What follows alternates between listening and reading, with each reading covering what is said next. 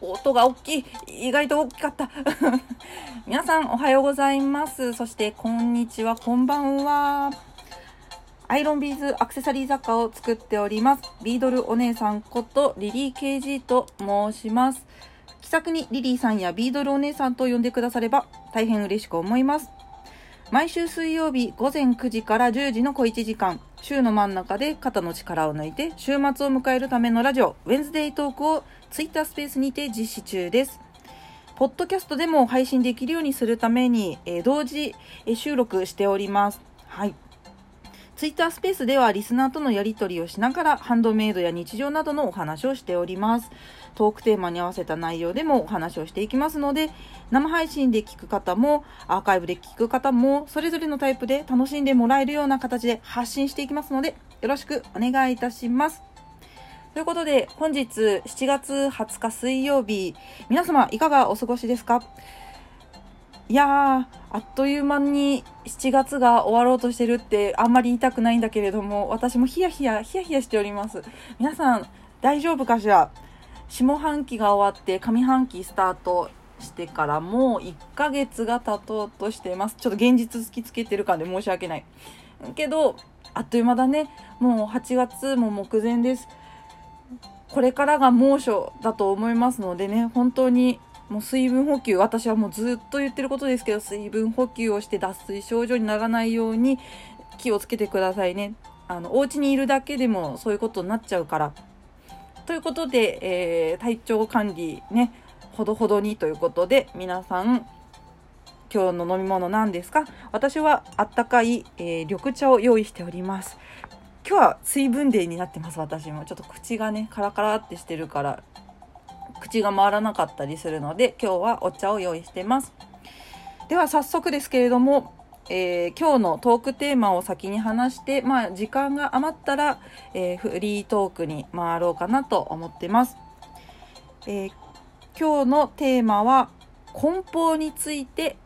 リリー・ケージの考えをお話ししていこうと思っております。あ、サトラバさんおはようございます。ようこそウェンズデートークへ。あ、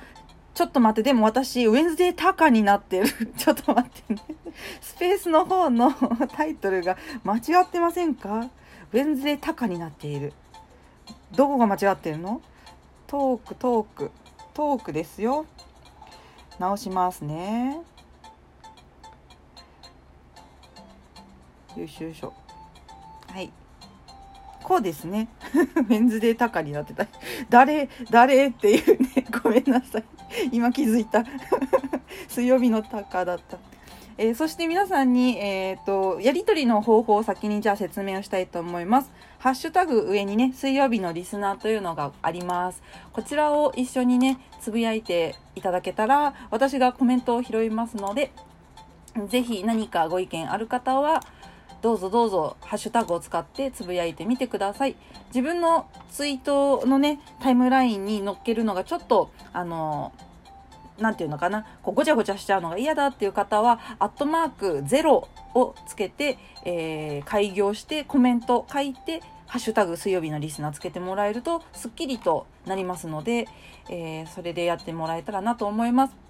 そして、イタチさんから早速ありがとうございます。えー、作業のお供にウェンズデートークと缶コーヒー。いたしさんはそうね、いつも缶コーヒー飲んでるよね。私は今日は緑茶でございます。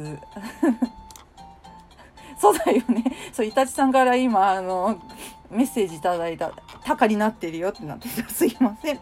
すいません。すいません。直したから許してください。あ、そして、うずかさん、はじめまして。水曜日のウェンズデートークでございます。今日は、えー、発想のね、えー、仕方というか梱包についてお話をしていきます。じゃあ早速ですが、お話ししていきますね。よいしょ。まずは、えー、上のツイートの最新のね、一番左のツイートがあると思います。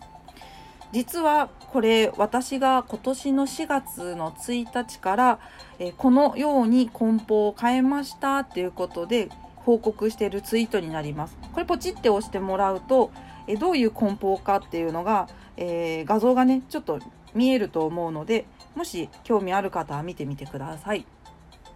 で私はあの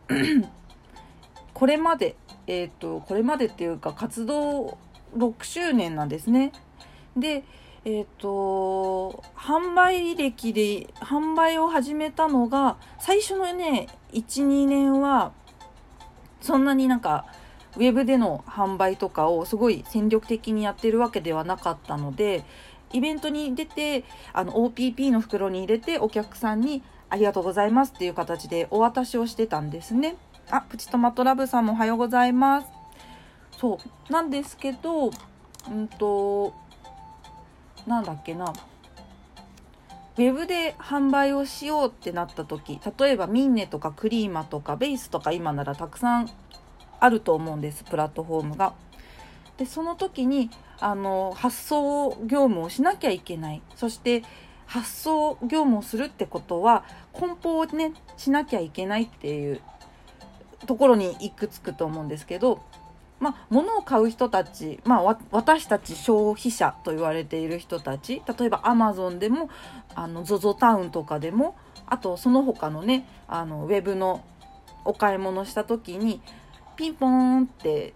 物が届くじゃないですか。それを見た時に、あのー、参考になる会社さんをあげよう、あげようと思って、なんだろうな。うんと今のスタンスとしてはあの参考になる会社さんを探そうと思っていろいろ模索した結果がこの最新版のツイートの形になったんですけれどもそれまでの私の梱包の仕方って簡易梱包って言われている本当に本当に簡単な梱包だったんですよ。というのもえっ、ー、とまあうんとね私はアクセサリーを作って販売をするっていうことが、まあ、メインになっているので割と大きい段ボールとかを使わない人なんですね。うん、で最初は私は茶封筒のあのなんだっけな結構ちょっと分厚めの茶封筒にえーと、中身のアクセサリー OPP に入れて OPP の袋ってあの透明の袋ですね。袋に入れてプチプチで巻いてでそれを茶封筒に入れてお手紙入れて、えー、あと納品書入れてみたいな感じで発送をえっ、ー、とね3年からそれこそそれこそ去年一昨年ぐらいまでやってたんですよ一昨年かな確か。で一昨年までやっていたんですけれどまあそれでなんかあの破損しましたとかっていう声はなかったんです。で私はクリックポストを主に発送のなんだろううんとななんて言えばいいんですか？発送方法として選んでいたので定型外で発送するっていう選択肢はなかったんですね。うん、で猫ポスとかのヤマトさんとかでお願いするっていう考えも特になくて郵便局の、あの U パックか、えっと、そのクリックポストのどっちかだなってことでやってたんですね。はい。あ、やや先生、おはようございます。ウェンズデートークでございます。今日は梱包についてお話をしております。そう。で私は本当に簡易梱包でやってたんですけれどもとあるハンドメイドの作家さんの梱包というかあの物を買った時に段ボールで箱が届いたんですね。で私それが結構新鮮だったんですよ。いやいやいやいやいや箱で送ってこられるなんてなんて丁寧なんだってその時私はすごく思ったんですね。今では結構ね段ボールちっちゃい段ボールが100均均一とかでも売ってますけどそれがまだ主流ではなかった時に段ボールで送られてきたんですよ。しかもちっちゃい段ボールですね。であのコンパクトみたいにパカって開けるタイプの、えー、お箱だったのですごいときめいたんですよ。パカって開ける瞬間がすごいワクワクしてでうわーっと思っていつかこういう梱包にしてみたいなって思ったのがまず分岐点の一つでした。で時が経ちえー、っとねおとといおとといじゃないね。おととしだね。おととしの頃に2020年になりますね。コロナになりましたってなったら大体皆さんやっぱお買い物をするっていうのが例えば委託先のハンドメイドのお店だったりとかイベントに出て販売するっていうのがあの激減した年だったと思うんです。だからウェブであのお買い物する人がだいぶ増えた年が2020年だと思うんですけれどそこで私はげあの壁にぶち当たるんですね。梱包が簡易梱包すぎるのはなんかちょっと自分の中で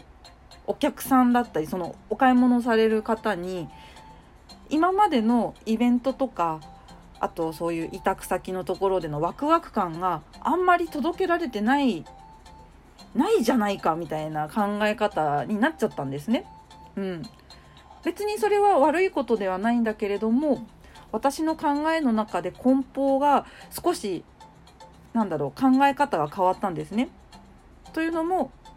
梱包も自分のそのなんだろうハンドメイドやられている方だったらハンドメイドの世界観の延長線にあるものだと思ってたんですね。うん、それでそう思うようになったらあじゃあ私も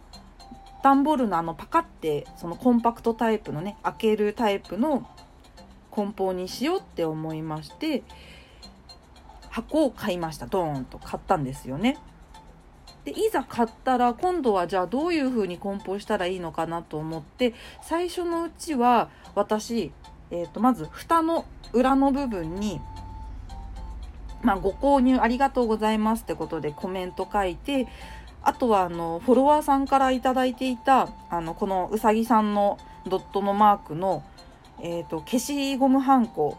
もうすごいあのいただいてすごい多用したかったのでやっと使えると思ってそのはんこを押してで、まあ、ご購入ありがとうございますって蓋の裏に書いてたんですね。で、えーと中身が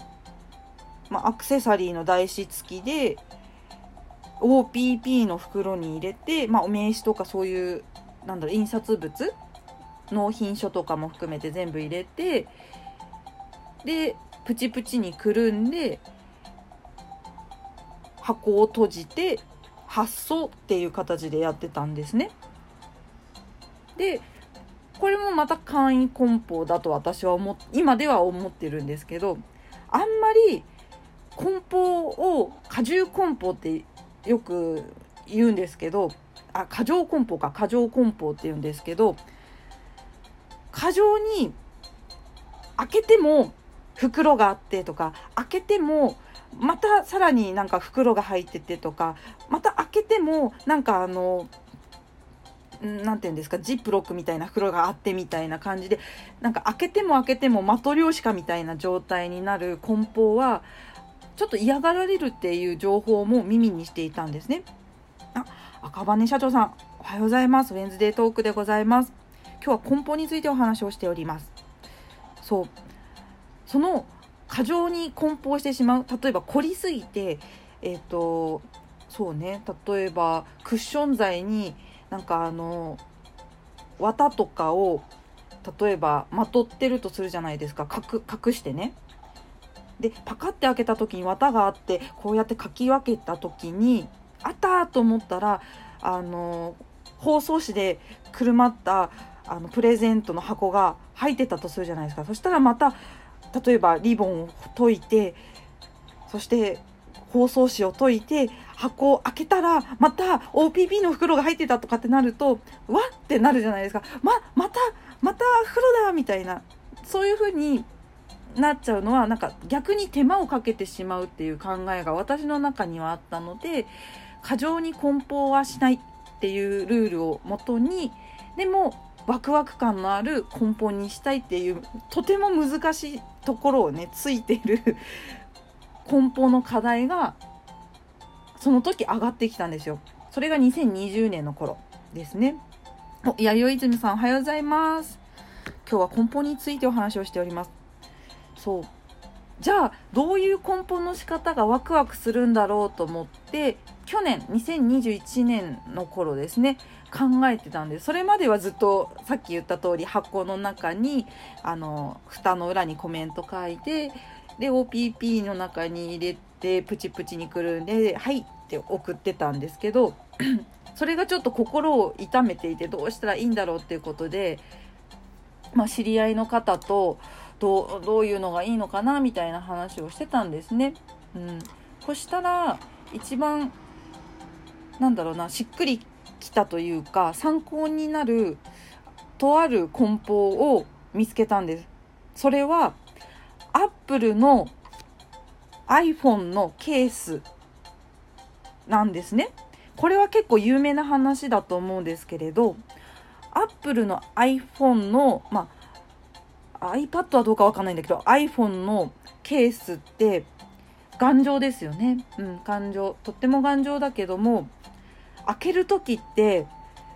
なぜかゆっくりじゃないですかスススススあアンドロイドの人がいたらわかんないんだけれども iPhone ユーザーの人だったらわかると思うんですが箱が何をやってもパコって開かないんですよスススススススってすごいゆっくり開く仕様になってるんですねでこれは計算されているようで、まあ、これ有名な話なんですけどこの開ける時のワクワク感をユーザーに堪能してもらいたいっていう気持ちで iPhone のケースはゆっくり開く仕様になっているっていう話を聞いたことがあります。これはデマなのかはちょっとわからないんですけど、一応有名な話として皆さん頭に置いといてもらえたらと思います。はい。あ、そしてぬいさん、おはようございます。ウェンズデートークでございます。そう iPhone のケース。皆さん一回思ったことないですか？早く早く iPhone 見たいのになんか箱がすごいゆっくりみたいな。それはもう iPhone アップルにおあのもうしめしめしめってされてるようなものでもう早く早く見たいんだっていうそういうなんだろうワクワク感というかその早くね自分の求めているものに出会いたいんだっていうのを結構かきたてられている状況みたいなんですね。うん。あ、BS さんおはようございます。よろしくお願いします。そう。なので、それを見習って私は、あ、じゃあ、アップルの箱に、みたいな仕様にするという、そういうわけではなくて、概念的に、開ける時のワクワク感を少し残した方がいいんだな過剰に梱包はしないでもあの開ける時のワクワク感をどういう風に演出したらいいんだろうっていうことをテーマに考えていくわけですね。でその時考えたのが去年2021年のそれこそ1月かななので3ヶ月の間3ヶ月間その梱包についてをよく考えたんですよ。その時にえー、っとねなんだっけな降って降ってきたんですけど降って降ってきたんですけどあの今はあんまり見受けられないおもちゃとか子供の時買われ買ったあの買ってもらったりとかクリスマスプレゼントで買ってもらった時に包装紙にくるまれてるプレゼントもらったことある方はいますかね？今はあの袋とかに入ってたりするから本当に簡易梱包になってると思うんですけどそうじゃなくて例えばあの名前を挙げてしまうと、まあ、トイザラスとかイトーヨーカドーさんとかでおもちゃを買ったらあのそれ専用の包装紙でくるまってであのシール式のリボンをペタって貼ってもらったりとかあったと思うんですよね。あとはあの結構昔にえっ、ー、とねあれはどこだ？キディランドだった。いや違うな。サンリオの、えっ、とグッズのお店であのプレゼント梱包をお願いするとなんかチャームがついてきてたんですよね。確か。キーホルダーだったかな？なんか専用のキーホルダーがついてきたそうなんです。でそれで特別感があってあのもうそのゲなんだっけな。あのゲストじゃなくて。えっとプレゼントギフトか。ギフトにお願いしないとそれがもらえないっていうことがあったそうなんです。なるほどと思って包装紙とそのなんだろう買った時限定いわゆる限定っていうのかな？じゃないとついてこないでしかもそれがコレクターの中ではすごいなんだろう集めたくなる衝動になるっていうところが私はアップルのワクワク感と似てるものだなって思ったんですね。うん、でその似てるなって思ったところからじゃあ私なりに私の身近にあるものでそういうワクワク感を近づけられるそういったものはないのかなって思った時に包装紙をまずあのかいなんだろう外注するっていうのはちょっとなかなかハードルが高かったので自分で、えーと、デザインをした A4 用紙のあのリリー・ケージのキャラクターがあしらったここにあの上のなんだろうツイートのところにもあるんですけど紙を作りました A4 の。うん、でもうカラーコピーしたものなのでね普通にだからみんなもできることだと思うんですけど、まあ、包装紙みたいな感じにしました。うん、でえっ、とその包装紙は買わないとあのウェブでしか買わないとついてこないっていういわゆるコレクター気質な人だったらすごいときめくだろうっていうことで、えー、つけようっていう風に考えが至りました。はい、で続いて、えっと私茶封筒を手作りで作って、えっと、いくつか種類を設けてるんですけれどもランダムで、えっと、その中に、えー、あランダムの絵柄絵柄があるんですけどその絵柄の茶封筒の中に自分のショップカードとあとはあのお手紙というかメッセージカードを入れてお渡ししてるんですね。なので実を言うとあの何度かお買い物してる人だったらその茶封筒があのいろんな種類が送られてくるわけですね。なのであまた他の茶封筒があるかもしれないっていうちょっとちょっとしたお楽しみコンテンツが味わえるのかなと思いました。でしかも私は茶封筒をあの再利用できるようにそのリリー・ケージからの贈り物みたいな感じにしたくなくてうんとお友達とかにたまにあのお金渡す時に小袋その茶封筒とかちっちゃいポチ袋に入れて渡したりとか皆さんあのこの生活の中でありませんか？私は結構あってごめんねこの間あのこの間あの飲み会の代金1000円渡せてなかったから「はい」って言った時にポチ袋と一緒に1000円渡したりとかあとは会社員だった時とかはあの飲み会の費用とかランチ会の時の費用回収しますって言われた時にポチ袋に入れて「はいこれ!」って渡してたりとかしたんですけどそういうふうに、えっと、自分たちの生活でも使ってもらえるように茶封筒はあの実は作ってあの再利用してねっていう気持ちで添えているんですね。そうだからあのなんだろう封筒封筒もちょっとしたこうなんだろう梱包の一つになってますね自分の中では。うん、でただここまでえ梱包のその包装紙とあと茶封筒。でプラスあとは壊れないようにしなきゃいけないですよね。だからやっぱり、えーと、プチプチプチプチをつける必要は絶対に緩衝材ですね。緩衝材をつける必要はあるので緩衝材を巻かないといけないというのは必須ですね。でだから今3点今私の中で条件が揃いました。でここからなんですけれども OPP の袋は私は必要なのかっていうところにまずぶち当たるんですよ。包装紙はつけたいなワクワクしてもらいたいし集めてもらいたい。で、えーと、メッセージカードとかショップカードを入れる茶封筒。これはまあ別に梱包というよりかはまあおまけ程度のお楽しみコンテンツで楽しんでもらいたい。で壊れないように緩衝材のプチプチを巻きたい。じゃあ作品はどうしたらいいんだろうって思った時に私は思いました。OPP の袋に入れる必要があるのでしょうか？あるのかなって思ったんですよ。最初は入れてないとなんか衛生上とかっていうなんか観点からっていうなんかわけのわからない考え方に行き着いたんですけどまたとあるハンドメイドの作家さんの私ブローチを買ったことがあって送られてきました。その時にあのまあ別の作家さん2人のブローチを買ったことがあるんですけれどお二人とも実は OPP の袋に入れてなかったんですね。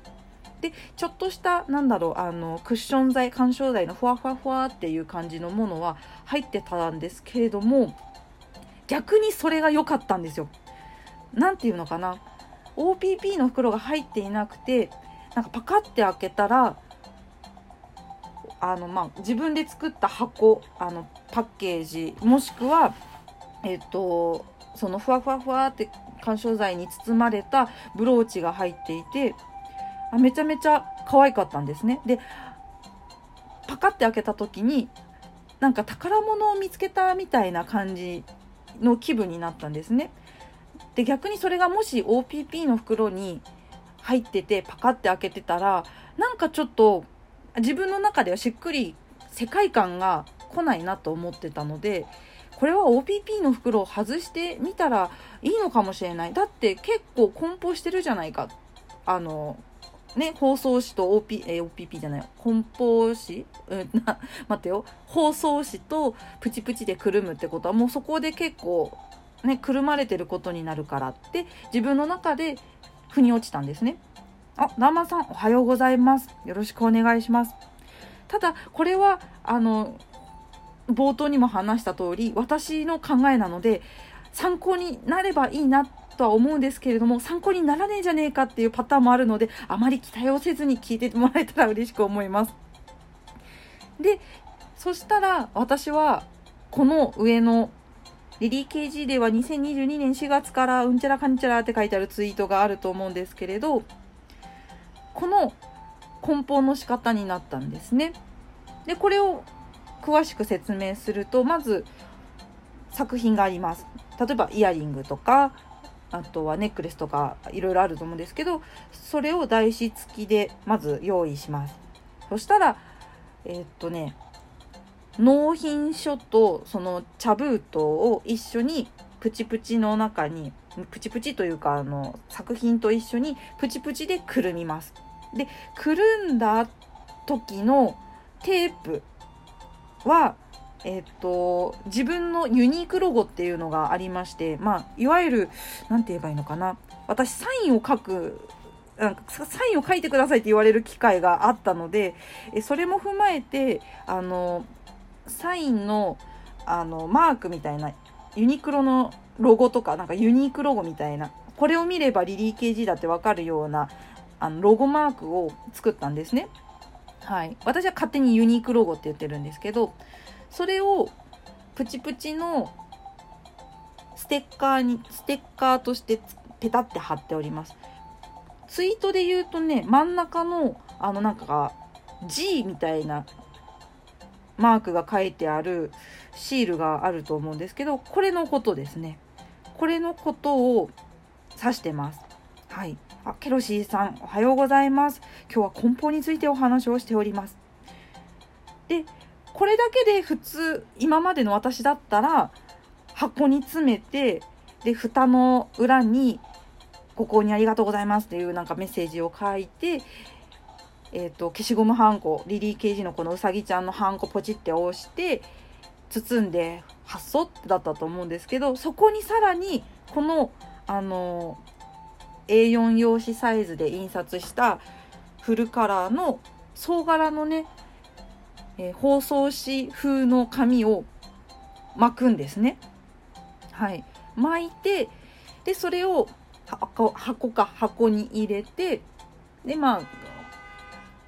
こう外が騒がしいけど、いきますよ。えっと、蓋の裏にメッセージを書い書きます。で、中身はこれで以上となります。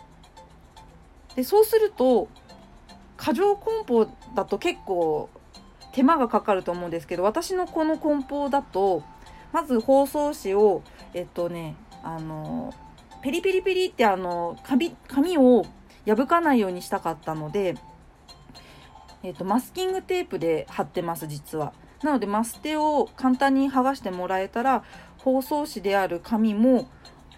簡単に何だろう取れるのでうんと、保管がしやすくなるコレクションしやすくなるそして自分も何かあのメモ帳でも何でもいいので再利用しやすいようにしております。でまあそ包装紙をペロって剥がしますで OPP の袋をシールのねステッカー切ってもいいし剥がしてもらえればまたそのステッカーもユニークロゴなのでどっかにゴミ箱とかにペタって貼ってね子供のおもちゃにしてもらってもいいしっていう面白い何て言うのかなワクワク感というかお楽しみコンテンツの一つになるのでペタって貼ってもらえる。そしたらもうすぐに作品にお目見えっていう感じの第2段階かな？まあでも箱を開けるっていう動作を入れると3段階のえっ、ー、と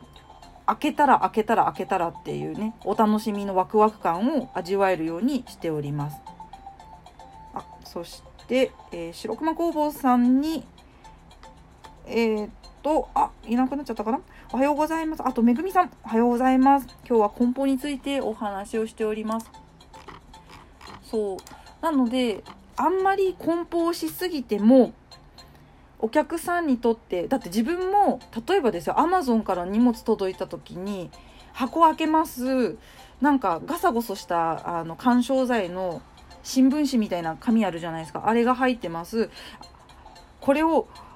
かき分けてかき分けたらあの段ボールの板にラップみたいなのでグイーンってこうなんだろう固定されてるやつに輪ゴムが 巻きつけられてたらなんかすぐに欲しいのになんかすぐに取れない感があってイライラしたりする時が私が私たまにあるんですね。あのすごい丁寧にしてくれてるのはいいんだけれどもそこまでするか？って思いながらまあでもそれは会社さんだからそしょうがないことだと思うのでさておきって話なんですけどなので壊れない程度にワクワクする梱包を見出したらいいのかなということでそういうふうにしたんですけれどその梱包方法に変えてから2000だから今年の4月から変えてからあのありがたいことに梱包に対してのコメントが結構来るようになったんですね。それは例えばミンネとかベースとかのあのレビューのところではなくて DM とかあとは Twitter とかインスタグラムとかそういったなんだろうな簡単に投稿できるところであのリリーさんから物が届きましたよっていうご報告をしていただくことがあるんですけどその時にいただく言葉としてあの梱包から可愛いとかあのもう箱を開けた瞬間からもう可愛いが溢れるみたいな感じですごいありがたいことに梱包に対してなんかもうなんだろうな作品求めてた作品の他にもそのワクワク感というかもうなんかキュンキュンする気持ち感情を味わうことができてもう嬉しかった楽しかったみたいな本当になんか手に入ってよかったっていう風に言ってくださる方が増えたんですね。で増えたっていうのもどのぐらい増えたのっていうところもあると思うんですけどこれ実はゼロから 増えてるのであの数は数えてないんですけどただ言えることは私がこの上に共有した梱包にしてからコメントは1以上増えてます。1以上っていうのはゼロだったんですよ。今まで梱包についてリリーさんから届きましたっていうコメントはあれども梱包について褒められることは一切なかったんですけれどこの4月の梱包にしてからなんだろう作品と作品もそうなんですけど梱包がめちゃめちゃ可愛くてみたいなコメントをいただく機会がなんだろうな10発中で言うとねまあ半分は来るかな？だから2分の1です。2分の1の割合で来ることが多いかな。うん。だからびっくりしちゃいました。私の中で。あ梱包ってなんかないがしろにしている自分もいたんですけれど梱包もちゃんと考えて皆さんのもとにお届けすることがあの意外と何て言うのかな？過剰に梱包すればいいだろうみたいな節もある人もいると思うんですよ。可愛くすればいいんでしょみたいなのもあると思うんですけどそうじゃなくてちゃんと真に自分らしい作品の世界観を梱包に落とし込んだら一体どうなるんだろうっていうのをちゃんと考えて向き合ってやってみると作品のことも褒めてくれるけれ褒めてくれるって言い方変だけど作品のことも可愛いとかやっと手に入ったとかそういうレビューのねようなコメントもいただくと思うんですけどそれ以外のここまで可愛くしてくれてとなんか届けてくれてありがとうみたいな言葉もいただけるので私は何だろうこの梱包の仕方っていうのをすごくやってよかったなって思ったんですね。うん、で多分他の私が言うまでもなくハンドメイドの作家さんだったりあとは物を作ってるねあの大型の何て言うのかな。うーん、まあ、鉄板とかそういうなんだろう。本当に工業みたいなことをやってる人たちもいるので全部総称してものづくりさんってお話しするとそのものづくりさんの梱包の仕方っていうのもやっぱりなんだろう。重きを置くところはみんな違うと思うんだけれどもやっぱりこう個人でやっている人たちにとっては最大のアピールにもなると思うんですよね。うん、でもあんまり過剰に梱包しちゃうと疎ましく思われたりとかもしてしまうしあと過剰じゃなくて簡易梱包の方にこう気持ちがいってしまうと今度はなんか破損とかの恐れも考えられるしとかいろいろあると思うんですよね。だからいい塩梅を見つけるっていうのは本当に本当に難しいことだと思うんです。本当に本当に難しいことだと思うんですけど私としての提案としては OPP の袋は外したっていいと思うっていうところだけ伝えようかなと思います。ただ OPP の袋を印字している人もいらっしゃるんですよね。私これ初めて知ったんですけど OPP の袋なんか印刷できるやつがあるとか聞いたことがあってなんかオリジナルの OPP の袋を作ってる人もいるとかいないとか。まあ普通にね市販の OPP の袋もねあの印字しているものも売っているのでそれを使っている方もいるとは思うんですけどただ自分のオリジナルの袋 OPP の袋を使って発送してるっていう人もいらっしゃると思うのでそれはもう全然もうすごいことだと思うしあのいいも悪いもないと思うのでその人の世界観がちゃんと作られてることなんだなって私は思うので OPP の袋をなくせって今言いましたけど そこはそこで別に違う考えとして作られてるのでいいのではないかなと思うんですが普通のあの下島さんとかあとは、まあ、ダイソーさんとかセリアさんとかで普通に売ってる透明の OPP の袋をもし使ってるんだったら私はいらないんじゃないかなって個人的には思いました。うんでさらにプチプチの袋だったりとかあとは何ジップロックのあのジッパータイプの袋可愛い袋とかも今売ってるじゃないですか。何ていうのかなえっ、とオーロラ色の不透明なやつとかあとオーガンジーのね巾着とか使ってる人もいると思うんですけどなのでいろいろと袋に対してはあると思うんですけどそうそうそう OPP はいらないかなと私は思いました。うん、でさらにワクワクさせることをやっぱりもうちょっと考えなきゃいけないなって思うのでちょっとした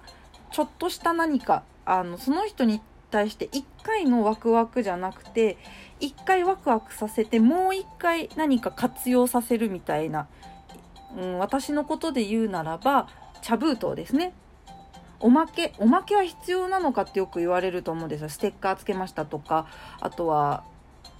中にはねあの作品のちっちゃい例えばピンズを入れるとかっていうのもあると思うんですけどそういうのじゃなくてまた私的にはそういう小袋みたいな自分で作れるような紙紙小物なんていうのクラフト？なんて言えばいいんですかね。そういうものを用意しといて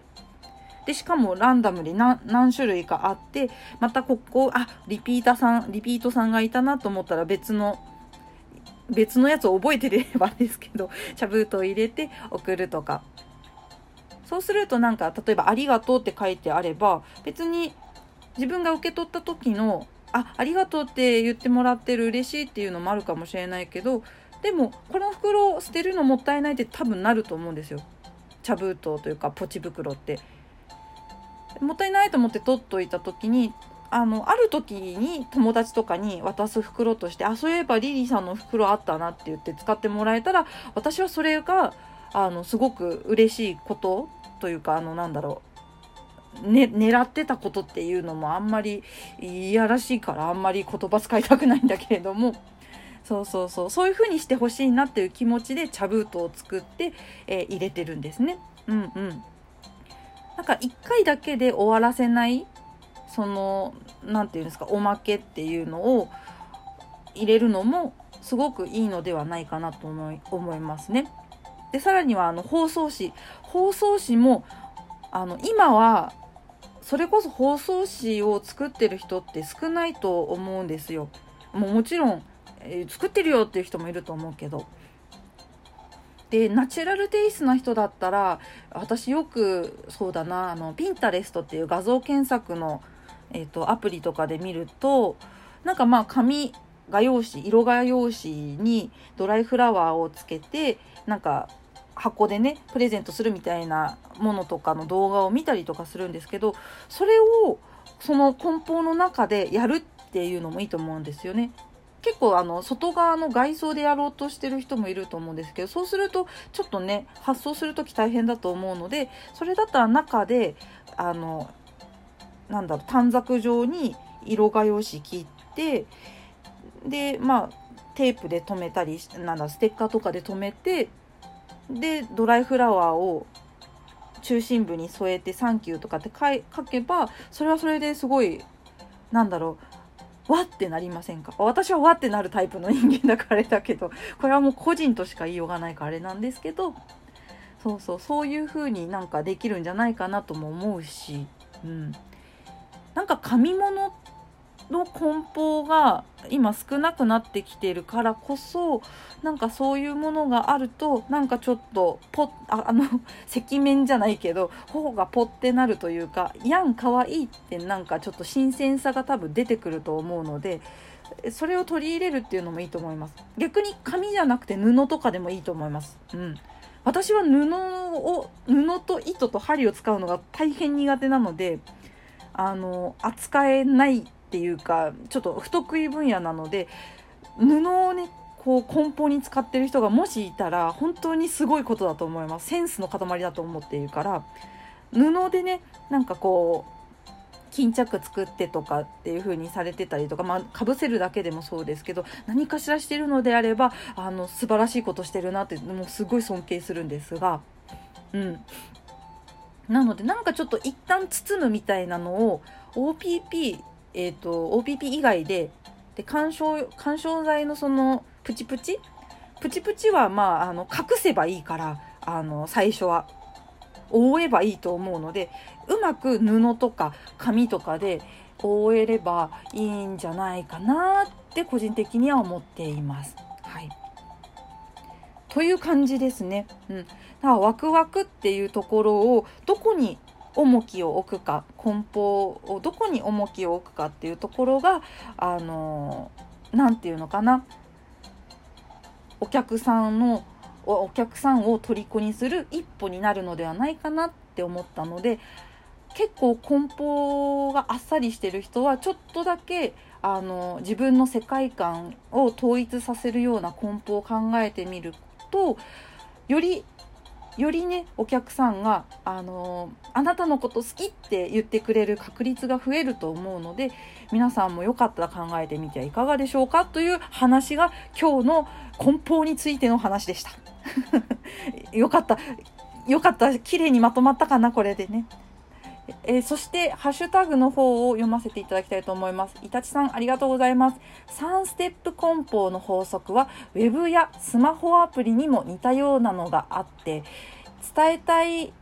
伝えたいの目的地を3クリック3タップでたどり着けるようにするのがいいとか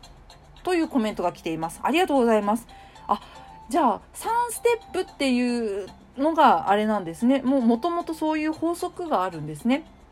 皆さんいいことを聞きましたね。3ステップ梱包だったり、えーと、3クリック3タップ。まあスマホですねこれはね。この3ステップが必要ってことですね。ってことは私は箱を開けるで1ステップ。包装紙を開けるで2ステップ。プチプチを開封するで3ステップでたどり着くからギリセーフってことなんだねきっとね。だからそれ以上の梱包にしてる？まあ別に1ステップでも2ステップでもいいと思うけど3ステップ以下の梱包だとちょうどいいよねっていうことなのかなって思いますね。ワクワク感を高めるっていう意味でね。うん。だから4ステップ以上の梱包方法をもしされている方がいるようであれば少しもうちょっとシンプルにしてもいいのかもしれないっていう考え方に至ると思うので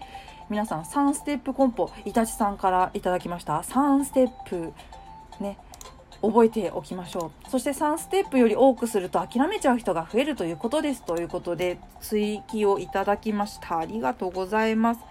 そうね。それが多分あの過剰梱包につながることだと思うのでそこをねちょっと心に秘めておいた方がいいかもね。まあ私は結構独学というか知らないでいろんなことやってる人間なので他のねハンドメイド作家さんだったり物を作ってるものづくりさんはきっとそういうことを勉強してやられている方は非常に多いと思うんですけれどももし知らなかったっていう私タイプの人間がもし聞いているようであれば3ステップ梱包を念頭に自分の梱包の仕方を考えてみるといいかもしれないですね。でさらにそこから自分の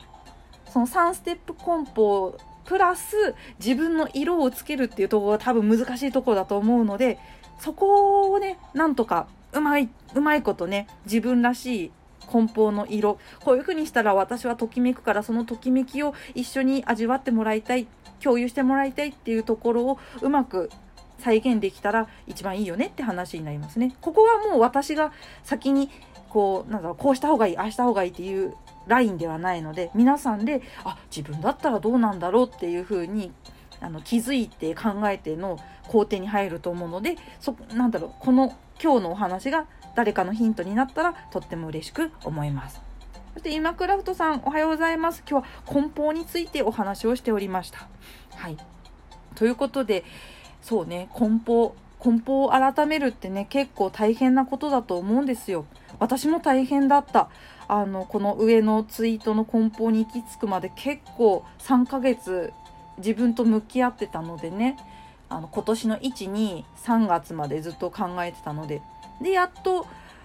そうだ包装紙だと思って包装紙を作るところ作るって言っても自分のあのなんだろうプリンターで包装紙風に作るっていう感じかな。うん、に行き着いたので業者さんに頼むとかそういうところには至ってないから、うん、最悪多分紙の質を考えるんであればそれこそあのプリンターを変えればいい話なのでコンビニであのネットプリントでまず画像をね自分で作ったやつをデータで送ってでそれでえっ、とコンビニのプリンターの機械でガンガン吸って使うっていう手もあると思います。あの用紙にこだわるんだったら。多分用紙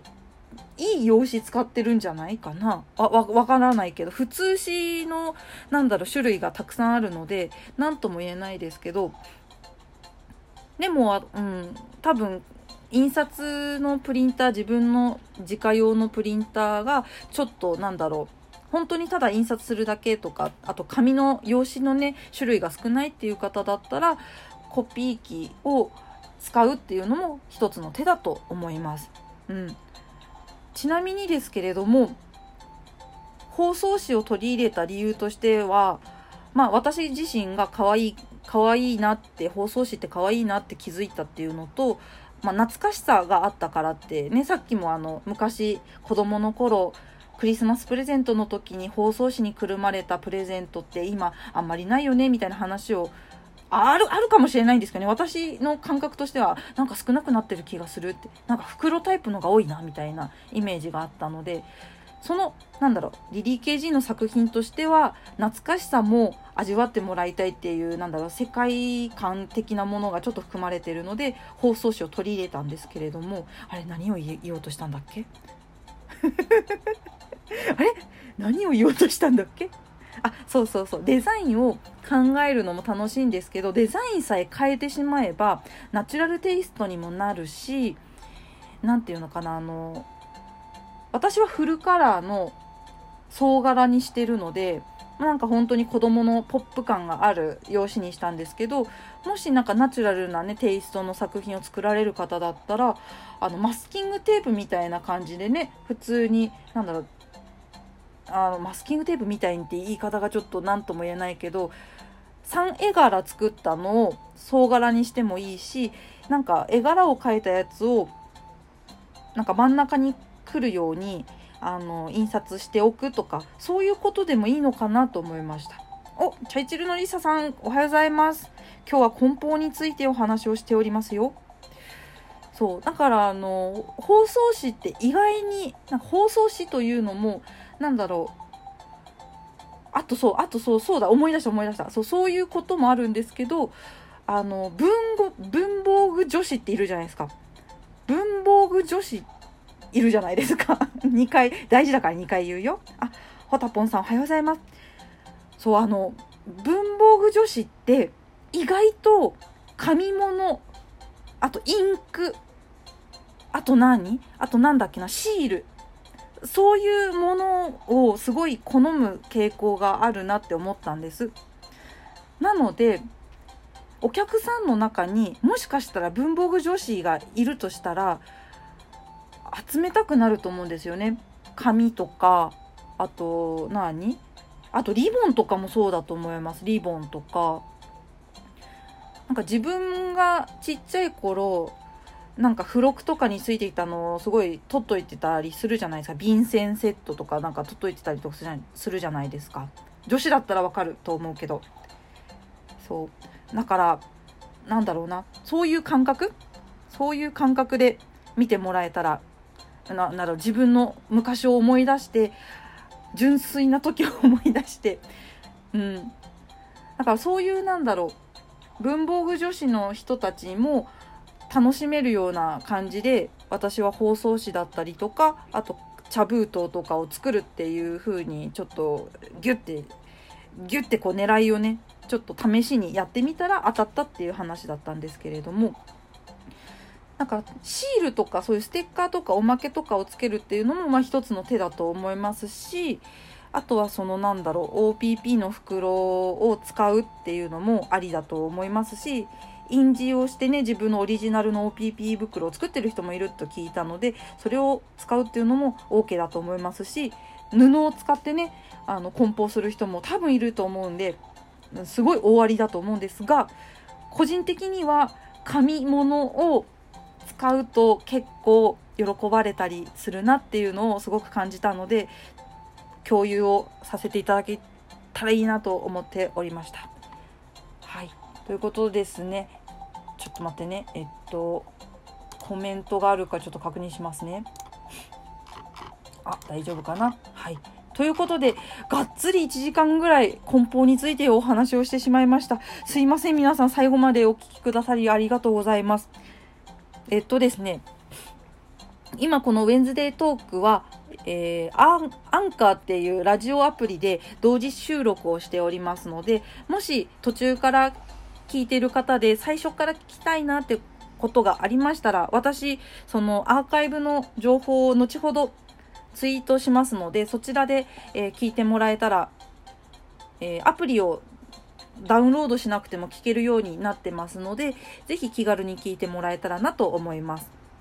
そしてえっ、ー、と、お知らせをぶっ込みたいんで、ちょっとお知らせをさせていただくと、8月の10日で、なんとこのウェンズデートークが20回を迎えます。本当に皆さんのおかげでございます。ありがとうございます。はい。なので、8月の10日はですね、朝の9時から10時ではなく夜の9時から10時で2時間スペシャルをやります。そう。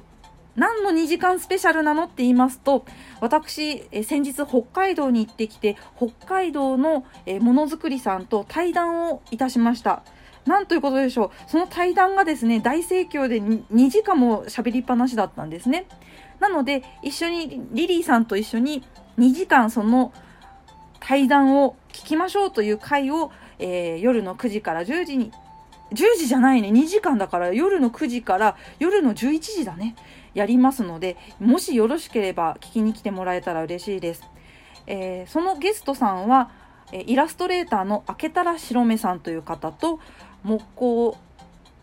木工クリエイターって言っていいのかな？うんいいのかな？今野工作所さんのお二人と、えー、お話をしております。木工作家さんとイラストレーターさんと私アイロンビーズクリエイターのリリー KG がお届けする対談になっております。内容としましてはそうね。うんものづくりに対してとかあとゲストのねお二人がコラボであの顔はめパネルを作ったっていうことがあるのでそのことについてお話を聞いたりそして私の今ちょっと別名義で活動してるドット絵の企画があるんですけどそのことについて深掘りしたりそしてアフタートークもあるので、アフタートークが結構濃いので、これはものづくりさんだったり、いろんな人に聞いてもらいたいな、ドット絵師さんにも聞いてもらいたいっていうぐらい幅広くお話をしている、えー、第1回目の対談会となりますので、よろしければ8月の10日夜の9時から、えー、そして夜の23時だから11時だね、お付き合いいただけたらなと思います。もちろん、あの、アーカイブもありますから、あの、後ほど聞いてっていうのも終わりなのであのもし時間に余裕がない方はアーカイブをぜひ聞いてもらえたらなと思います。それではそうですねもうそろそろ時間も時間になるので、えー、恒例のあれをやりたいと思います、えー、リリー KG ウェンズデートークでは、えー、最後まで聞いてくれている方々をお名前を順不動で、え読み上げをさせていただきますので、え読み上げをさせていただきたいと思います。本日来てくださった、えー、サトラボさん、ミワさん、ハムズさん、そして藤藤山さん、ギリギリだね。藤山さん、そしてテンさん、ノーイタチノーライフさん、今クラフトさん、ケロシーさん、プチトマトラブさん、ヤヨイズムさん、最後まで聞いてくれて誠にありがとうございます。そして、あの、アーカイブ、あ、ダメだ、噛んでしまった。アーカイブで聞いてくれているあなたもありがとうございます。いつもありがとうございます。ということで、ウェンズデートーク17回目となりました。次回は、えー、1週間後ですね。7月の27日ですね、また朝の9時から10時、小1時間、こういった形でお話をしていきたいなと思いますが、そうね、来週何喋ろっか？何喋りますか？何、何が聞きたいですか？そうだね、何がいいかな？あ、そうだ、私ですね、23日の土曜日に、えー、ハンドメイドインジャパンフェスというクリーマさん主催のイベントに遊びに行くんですね。なのでハンドメイドのイベントなのでこれのハンドメイドのイベントの状況の報告ですねレポートをしようかな。うんということで来週はハンドメイドインジャパンフェスに行ってきたよの感想をお話ししたいと思いますのでぜひまた聞きたいなという方は来週の水曜日午前9時から10時でここでお会いできたらなと思いますのでよろしくお願いいたします。あ、そして、白熊工房さんありがとうございます。はじめまして、リップ失礼します。梱包に関する面白いお話楽しかったです。ありがとうございます。ギフト店に働いていたので、えー、包装紙と梱包の可愛さや丁寧さは大事だなと改めて思いました。フォローさせていただきましたので、またスペースお邪魔したいと思います。ありがとうございます。そうなんですね。白熊工房さんはギフト店に働いていたのでということで確かにそうなんですよ。あの包装紙ってあのお店だけしかないと思いきややろうと思えばやれるから皆さんややりましょう？一緒に やりましょう？一緒にっていうのもおかしいけれど。でもまあ皆さんの作品に合ったものがねあのなんだろう一番いいと思いますので梱包の方法っていうのはね。ただ何かちょっとモヤモヤしている人がいたら何かしらのヒントになれればなと思いますのでよかったら私の話もちょっと頭の片隅に入れてもらえたらなと思います。それではもうそろそろ、もう10時になっちゃったね。アーカイブの方を一回締めたいと思いますので、スペースにいらっしゃる皆さん、ちょっとお待ちくださいね。それでは、アーカイブで聞いてくださっている皆さん、最後まで聞いてくれて本当にありがとうございました。また来週お会いいたしましょう。リリー・ケージーでした。